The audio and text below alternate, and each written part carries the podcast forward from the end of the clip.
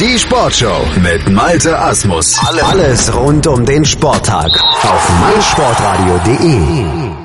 Wir kommen zum vorletzten Tag der Blindenfußball-EM hier auf meinsportradio.de, fassen zusammen, was gestern passiert ist in den Platzierungsspielen und können leider von der deutschen Mannschaft keine guten Nachrichten vergeben, denn die deutsche Mannschaft, die verlor gegen die Türkei im entscheidenden Spiel um Platz 5 mit 1 zu 2, ist damit Sechster des EM-Turniers und verpasst leider ganz knapp die WM-Teilnahme 2018 in Madrid. Bei uns ist unser Live-Kommentator Felix Amrein, der hat das Spiel gestern verfolgt und auch die anderen Platzierungsspiele alle hautnah mitbekommen in Berlin. Wir fassen mal zusammen, was gestern passiert ist. Felix, erstmal guten Morgen.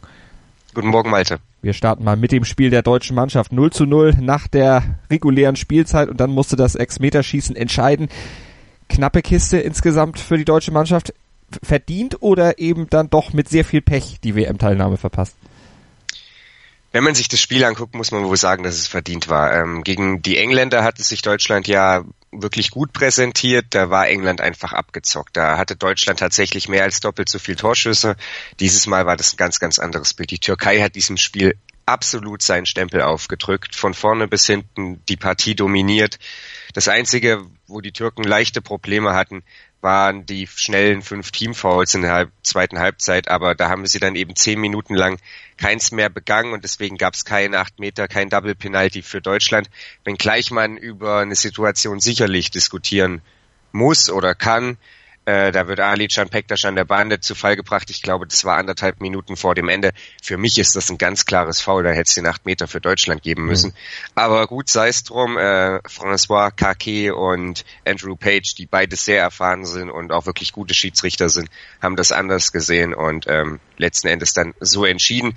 Aber wie gesagt, die Türkei, äh, absolut dominiert in dieser Partie. Sebastian Themel musste die deutsche Mannschaft gerade in Halbzeit 1 ein ums andere Mal im Spiel halten und war ein sehr, sehr starker Rückhalt da für die Deutschen, die am Ende dann auch so ein bisschen in Foulprobleme gekommen sind. Nicht unbedingt an der Teamfoul-Grenze, sondern auf persönlicher Ebene. Alexander Fangmann und Tammy Kuttig hatten dann beide jeweils vier persönliche Fouls. Beim fünften hätten sie runtergemusst. Und dann ging es ja, wie gesagt, ins äh, Sechs-Meter-Schießen, weil die Türkei sich vorne eben auch nicht belohnt hat für ein sehr engagiertes Spiel, für ein sehr überlegen geführtes Spiel. Und deswegen musste dann eben das Sechs-Meter-Schießen entscheiden. Und das entschied am Ende zugunsten der Türken 2 zu 1. Wer hat den entscheidenden Treffer gesetzt, beziehungsweise wer hat auch bei Deutschland vielleicht die Nerven verloren? Ja, es ging los mit äh, Deutschland bei Alexander Fangmann, der war der allererste Schütze, traf dann auch, ähm, traf souverän, keine Chance für Erkman, der im Tor der Türken stand und dann war es Hassan Shatay, der für die Türken antrat. Elf Turniertreffer hat er äh, mittlerweile erzielt, auch wenn er jetzt gegen Deutschland das allererste Mal in diesem Turnier überhaupt ohne Tor blieb. Und äh, ja, der blieb dann aber vom Sechs-Meter-Punkt eben auch eiskalt. Das Ding völlig ohne, ja, mit der Wimper zu zucken. Weiß ich nicht, habe ich nicht gesehen, aber im Prinzip äh, hat sich so angefühlt. Äh, ja, das Ding da reingeschweißt, keine Chance für Sebastian Themel da auch nur ranzukommen. Dann war bei Deutschland Mulgeta Russom an der Partie und der hatte halt einen ganz, ganz schwach geschossenen äh, sechs Meter dann produziert direkt in die Arme von Doruk Erkman, der überhaupt keine Probleme hatte, den dann aufzunehmen. Den konnte er sogar einfach festhalten. Und dann war es, wenn ich mich richtig äh, erinnere, Shelal Schoban, der für die Türken geschossen hat, wieder komplett souverän, wieder keinerlei Chance für Themel auch überhaupt nur zu reagieren. Also die mhm. haben die einfach hoch rechts reingeschossen. Äh, da hast du als Torhüter keine Chance aus sechs Metern. Und dann war die ganze Verantwortung auf den jungen Schultern von Rasmus Nayes. Der hat dann ebenfalls verschossen und deswegen war das Spiel dann nach fünf Schützen entschieden und die Türkei gewann mit 2 zu 1. Jubel natürlich grenzenlos. Die Türkei, amtierende Europameister, nicht das Halbfinale erreicht, aber jetzt mit Ach und Krach halt eben doch noch das WM-Ticket gelöst. Und Deutschland muss dann im nächsten Jahr, wenn es nach Madrid zur Weltmeisterschaft geht, leider zuschauen. Wir schauen auf das Spiel um Platz 7 zwischen Italien und Belgien. Das ging am Ende durch ein ganz, ganz spätes Tor mit 1 zu 0 für Italien aus ansonsten das Spiel, ihr habt es gestern im Live-Kommentar auch gesagt, behäbig und zerfahren. Ja, also schleppend ist vielleicht auch noch ein Wort, das es sehr gut trifft.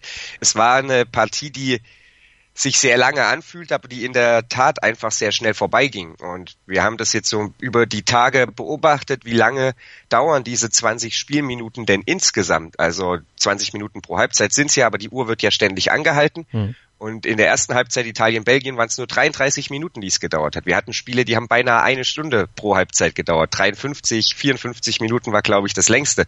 Also da das Spiel unfassbar äh, schnell vorbei, weil der Ball eben auch immer nur übers Spielfeld gekullert ist und weil die Mannschaften alle beide die Zweikämpfe gescheut haben. Und, muss man auch sagen, weil die äh, Schiedsrichter die Zweikämpfe nicht gepfiffen haben mitunter. Also äh, sehr, sehr großzügige Linie, um das mal wohlwollend auszudrücken, die da gefahren wurde vom Schiedsrichtergespann.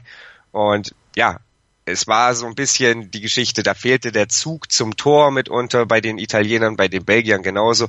Die Belgier zunächst besser in der Partie, hatten ähm, ja in Alex Vespes wohl ihren besten Spieler da in den Reihen, allerdings hatte der das Zielvisier nicht so richtig gut eingestellt und bei Italien, da mussten sie ja oder haben sie Poliobo mal nicht von Anfang an spielen lassen, der 15-jährige Italiener, der war scheinbar ein bisschen platt. Und als sie ihn brachten, entwickelte dann noch Italien sowas wie Zug zum Tor. Und dann rechneten eigentlich alle damit, dass es eben das dritte 0-0 bei dieser Europameisterschaft schon bei Italien-Belgien geben wird und nicht bei Deutschland-Türkei. Aber Poliobo, der hat sich elf Sekunden vor dem Ende gedacht, nee, komm, das muss nicht sein, kein Sechs-Meter-Schießen, ich hau das Ding jetzt rein. Und dann hat's dann endlich geklappt. Zucker so ein bisschen über halb links Richtung Strafraum mit dem linken Fuß, äh, schießt er ihn dann neben den rechten Pfosten, keine Chance für Adrien Bonner. Und als dann die Medaillenübergabe war, da stand er da mit Torwarthandschuhen in der Hose, äh, also so an die Hose oben am Bund dran geklemmt. Ich vermute stark, dass es die Torwarthandschuhe von Adrian Bonaire gewesen sein werden, die er sich da hat geben lassen. Also schönes Andenken. Da neben den äh, wirklich tollen Medaillen, ich erzähle das vielleicht mal noch kurz, mhm. äh, die sind so geprägt, dass die Spieler die erfüllen können. Da ist das Logo drauf, IPSA Blind Football European Championship 2017 Berlin steht am Rand und hinten drauf ist es in Breitschrift nochmal. Also da haben sich die Organisatoren wirklich viele, viele Gedanken darüber gemacht, um eben auch Medaillen letzten Endes zu vergeben, die die Spieler auch wahrnehmen können, mhm. weil sehen können sie sie ja leider nicht. Also tolle Sache, wirklich gut, alles insgesamt super organisiert da in Berlin, was ich so gehört habe. Das wirst du mir gleich nochmal bestätigen können. Vorher schauen wir aber noch auf das Spiel um Platz neun und da fielen dann richtig Tore gleich zum Start. Das war das erste der drei Platzierungsspiele, die gestern ausgetragen wurden. Äh, Rumänien schlägt Georgien mit 3 zu 1. Ja, ähm, es war so eine Partie, in die Georgien eigentlich besser reinkam. Georgien vielleicht auch leicht favorisiert, hatte ja in der Todesgruppe da mit Russland, Spanien und der Türkei immerhin drei Tore geschossen die Rumänen ihrerseits nur eins, allerdings dann eben den Punkt geholt gegen Frankreich. Und ja, Georgien besser in die Partie reingekommen. Mark Velashvili früh mit dem Pfostentreffer Pech gehabt, dass der wieder rausspringt und dann musste eben jener Mark Velashvili äh, verletzt vom Feld. Da hat's einmal richtig geknallt und äh, musste er dann eben draußen lange, lange behandelt werden. Ich hätte nicht gedacht, dass er nochmal zurück in die Partie kommt, aber bezeichnend für das Spiel der Georgier über die komplette Woche jetzt. Äh, natürlich kam er zurück. Also äh, wenn da irgendwie alles wieder zusammengeflickt werden kann oder auch nur halbwegs zusammengeflickt werden kann, dann werden die Georgier immer weiterspielen. Da bin ich mir mittlerweile sicher.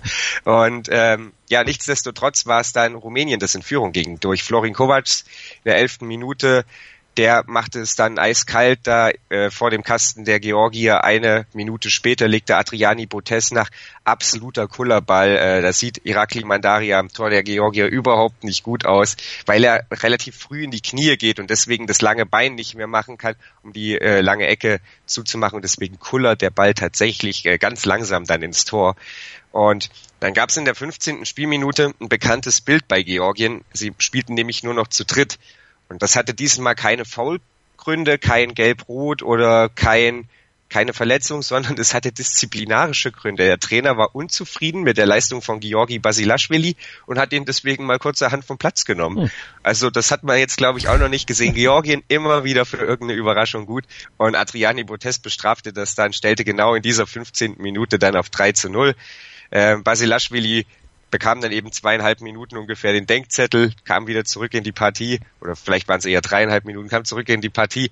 Und ich glaube, mit seiner ersten Aktion macht er dann das 1 zu 3 und ja, äh, bezeichnend irgendwie für den Auftritt der Georgier insgesamt bei dieser Europameisterschaft. Zweite Halbzeit blieb dann torlos, blieb auch ein bisschen zerfahren oder war dann ein bisschen zerfahrener. Nichtsdestotrotz gewinnen die Rumänen ihr allererstes Europameisterschaftsspiel überhaupt, äh, gewinnen die Neuauflage des Finals des Quali-Turniers und da müssen beide dann auch wieder hin.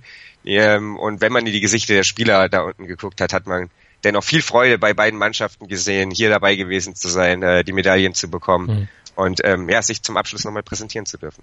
Also eine tolle Sache dann für alle beteiligten Mannschaften. Heute geht's dann weiter in Berlin mit den Finals. 17 Uhr, Spiel um Platz 3, England gegen Frankreich, 19.30 Uhr, Spanien gegen Russland. Das Finale live bei uns hier auf meinsportradio.de oder eben auch vor Ort gerne angucken in Berlin aber ihr könnt auch vor Ort mein Sportradio.de hören mit unserer mobilen App für iOS und Android. Ist das überhaupt kein Problem? Da könnt ihr euch dann während des Spiels auch den Kommentar reinziehen von Felix Amrein und seinen Kollegen. Felix, ich sagte gerade, die Organisation, was ich so gehört habe, absolut top. Das kannst du bestätigen, oder?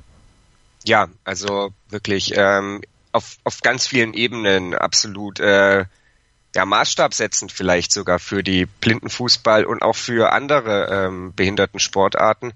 Wir haben mehrfach uns lange darüber unterhalten, wie professionell gerade die Medienberichterstattung war, wie umfangreich und ähm, Blindenfußball hat sowas auf jeden Fall noch nie gegeben.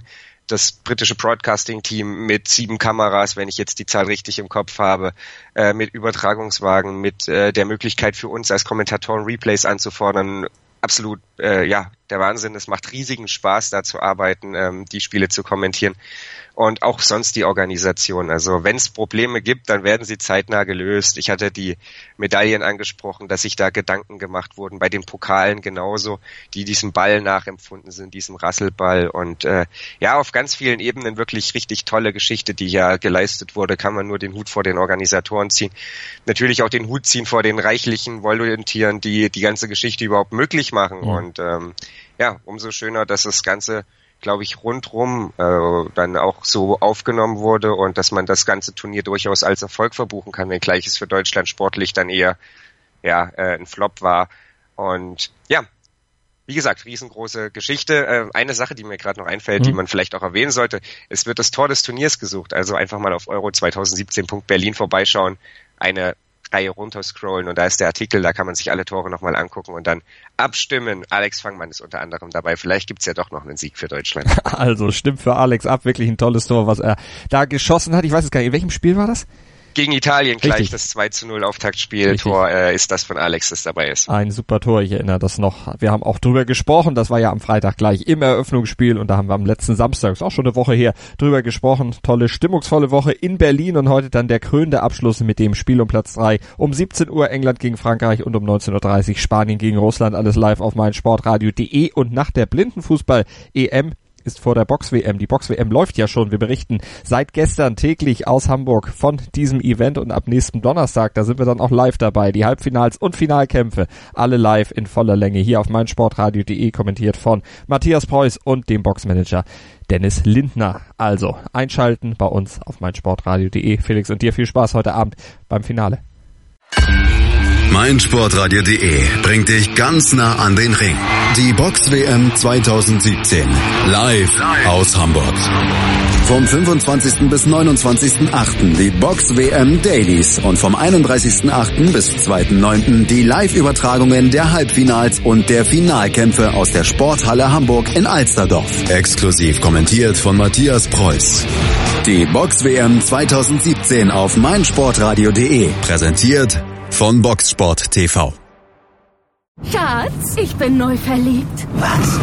Da drüben. Das ist er. Aber das ist ein Auto. Ja, eben. Mit ihm habe ich alles richtig gemacht. Wunschauto einfach kaufen, verkaufen oder leasen. Bei Autoscout24. Alles richtig gemacht.